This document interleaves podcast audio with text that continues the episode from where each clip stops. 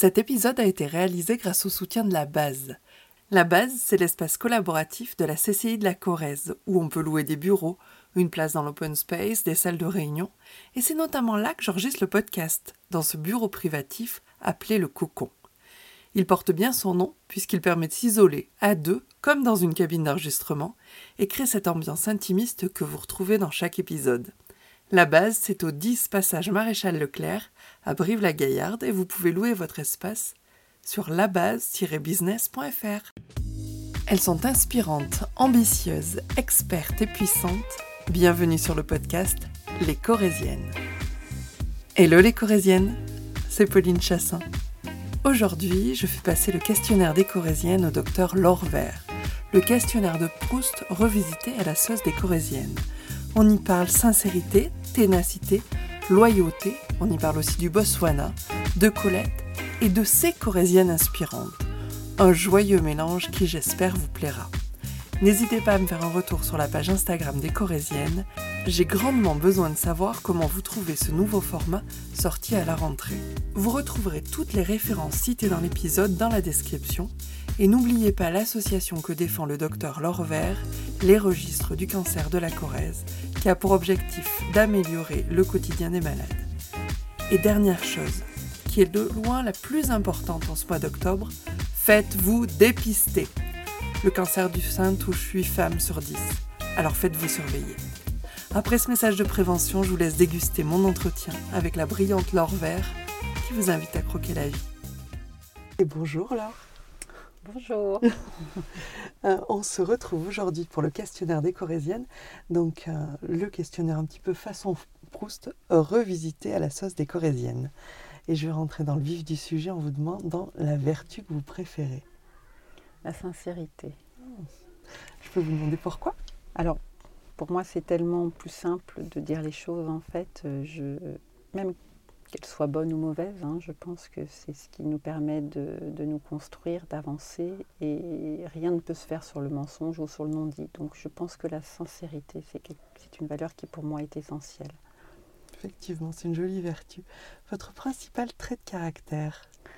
Alors, certains diraient l'exigence, hum, pour moi-même, mais également pour les autres. Alors, ça peut être une qualité, ça peut être un défaut également, parce que trop, trop d'exigence, c'est compliqué, ça je le, je le sais bien.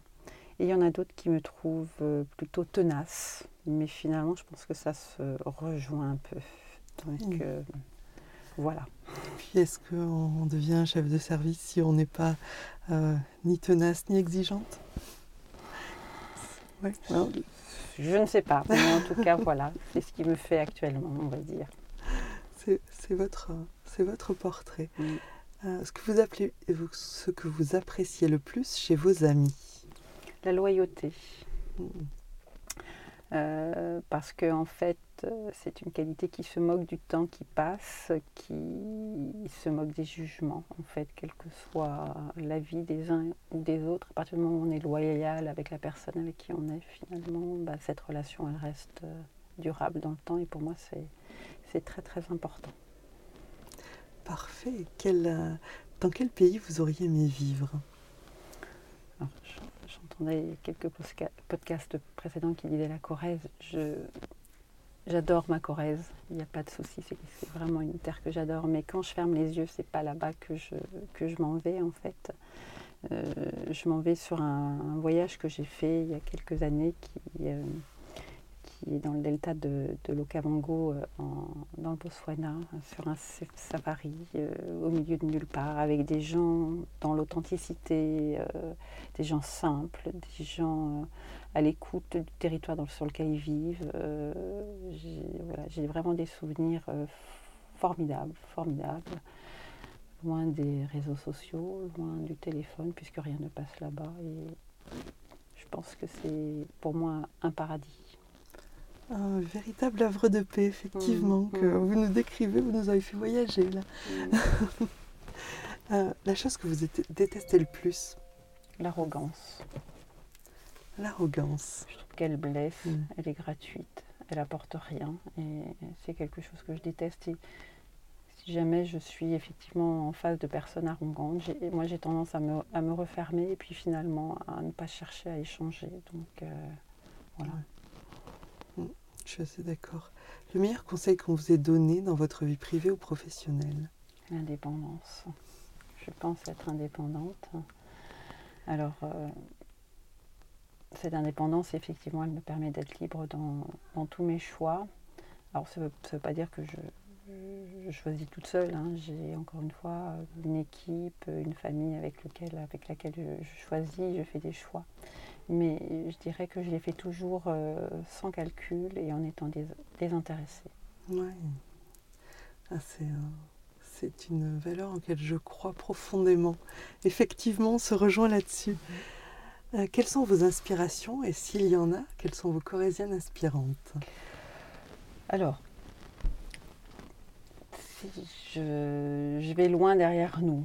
Euh, Colette, j'ai envie de dire. Ah, oui, Alors, je sais pas si. Bah forcément. Voilà, Colette. donc euh, une femme euh, qui est née quand même en 1873, hein, très très en avance sur son époque, N'est-ce pas? Une femme libre, Mhm. Indépendante, scandaleuse également, ma foi. Des fois, ça peut également être pas mal. hein. Exactement. euh, et qui n'acceptait pas les, forcément les règles de la, de la société. Pour moi, vraiment, elle est une figure de l'émancipation et de la libération de la femme. Donc, pour moi, c'est une figure qui est importante. Après, euh, de façon plus contemporaine, j'ai envie de parler de mes des personnes avec qui je travaille, avec mes assistantes, je Mhm. vais les appeler comme ça. Euh, c'est euh, j'ai envie de, de dire merci à Brigitte, à Anne-Sophie, à Lucie, à, à Nathalie. Je, voilà, j'ai vraiment comme ça tout un tas de, de filles qui, qui sont autour de moi et qui, qui, qui ont une énergie, qui, font que euh, vraiment je leur, je- je leur dois beaucoup. Je leur dois beaucoup. Et puis enfin, j'ai envie de faire un petit, un petit coucou à mes deux filles. hein. Oui.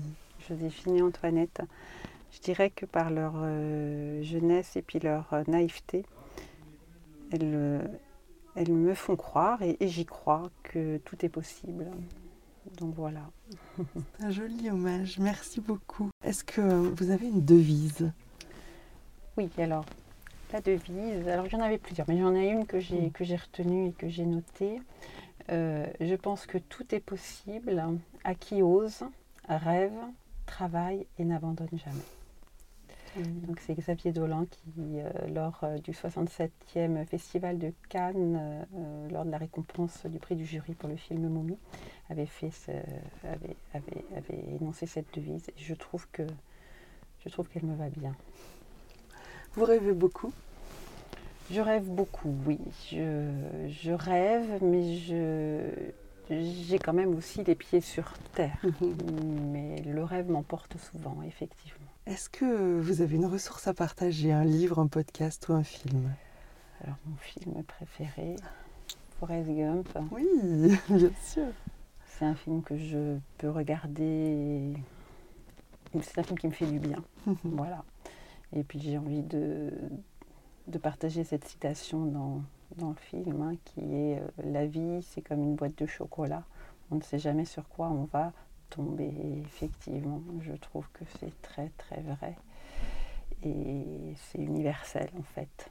Donc, euh, donc voilà, ça c'est vraiment pour moi le, le film un peu culte.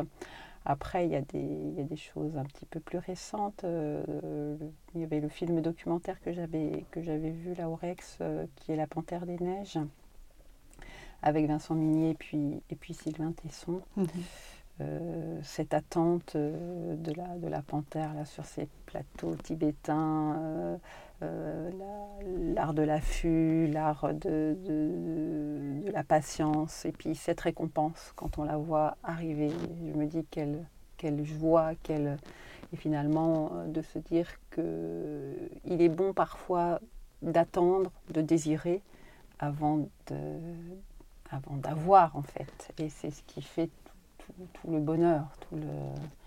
Je trouve que ce film, euh, c'est un peu ça. Oui, effectivement. Est-ce que c'est pas la meilleure partie de la chose? Effectivement, l'attente et le désir. C'est euh, une très très belle façon de voir les choses.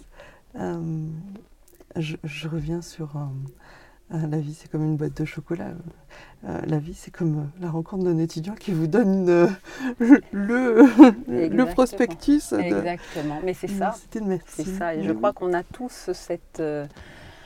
rien n'est tracé, il faut aller chercher, et, puis, et puis réagir en fonction de la pioche qu'on fait, j'ai envie de dire. Hein. Tout à fait. C'est un peu ça. Exactement. Euh, eh bien, je vais vous laisser le mot de la fin. Est-ce que vous auriez voilà, un mot, quelque chose pour nos corésiennes? La vie est belle. La vie est belle, La vie est très belle. Donc il faut la croquer, il ne faut pas attendre, il faut foncer, il ne faut pas se poser de questions, il faut tout simplement vivre un joli message d'audace euh, de la part du docteur Laure Vert. Merci beaucoup. Merci à vous. Accepté cette invitation. Et puis, euh, on pense à votre, à votre association. Donc, le registre des cancers de la Corrèze. Et eh bien voilà, je mettrai bien évidemment tous les détails dans les, la barre d'information du podcast. Et puis nous, on se retrouve la semaine prochaine avec une nouvelle invitée de Marc. Merci beaucoup. Merci Pauline.